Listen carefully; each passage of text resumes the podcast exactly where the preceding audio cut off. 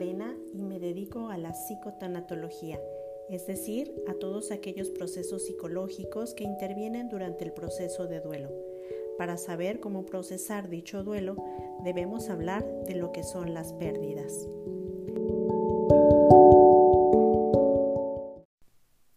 Las pérdidas son todo aquello que, como su nombre lo indica, perdemos. Para que el proceso de duelo se dé, debemos sentir la pérdida, es decir, debe provocar dolor aquello que se pierde. Debe ser, por tanto, algo muy significativo. Con lo anterior podemos preguntarnos, ¿qué es lo que podemos perder que nos duela tanto? Bueno, pues puede ser la salud, un ser querido como un padre, una madre, el esposo, la esposa, un hijo, una mascota. Puede ser la pérdida de un empleo, la pérdida de un bien como una casa, un auto, un anillo.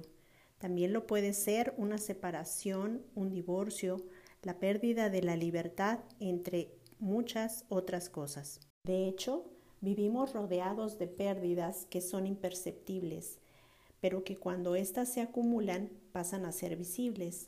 Un ejemplo de ello es cuando nos vemos frente al espejo y observamos una cana más en nuestro cabello, cuando aparecen las primeras arrugas en nuestro rostro, es decir, vamos perdiendo juventud, cuando ya no podemos realizar actividades cotidianas debido a que nuestra vista va disminuyendo y nuestra agilidad y habilidad van mermando, es decir, todo eso que yo tenía ahora ya no lo tengo y para la gran mayoría eso duele.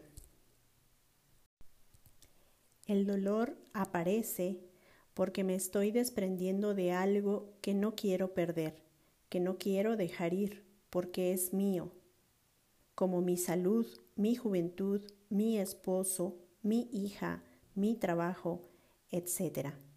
Cuando nos referimos al fallecimiento de un ser querido, sabemos que ya no va a regresar, que ya no lo volveré a ver, que no lo volveré a tener. Esa persona quizá representaba mi seguridad, era importante y ahora no sé qué va a hacer de mí y de mi vida. Ningún proceso de duelo es sencillo, sin embargo, hay quien lo transita solo y hay quien necesita de ayuda. El que lo transita solo es porque cuenta con sus propios recursos emocionales para poderse ajustar y reajustar a su nueva realidad. Se hacen acompañar del tiempo, de la paciencia y de tolerancia para con ellos mismos. ¿Y por qué hay personas que requieren de un acompañamiento? Bueno, porque son personas que les lleva más tiempo del esperado para trascender su duelo esto es arriba del año y medio o dos años aproximadamente. También puede deberse a que las personas presentan manifestaciones físicas o emocionales que alteran o modifican su diario vivir. Puede que estas manifestaciones aparezcan por primera vez o que se agudicen procesos que ya se tenían, es decir, alteraciones en el sueño, alteraciones en el apetito, ansiedad, miedo, dolores de cabeza, dolores en el pecho, taquicardias, hipertensión, diabetes, etc. Es justo en estas situaciones cuando se recomienda el acompañamiento tanatológico. Casi siempre es recomendado por un familiar que reconoce que a la persona le está pasando algo distinto. O puede ser su médico quien lo aconseje debido a que no encuentra un motivo físico que esté ocasionando dichos malestares o también que lo recomiende como una ayuda adicional al tratamiento médico. ¿En qué consiste el acompañamiento tanatológico? Consiste en ir guiando a la persona a que aprenda a reconocer sus sentimientos, sus emociones y los asuma. En dicho acompañamiento se trabaja con algo igual de importante, que es el desprendimiento un desprendimiento amoroso que llevará a la persona al proceso final del duelo, que es la aceptación.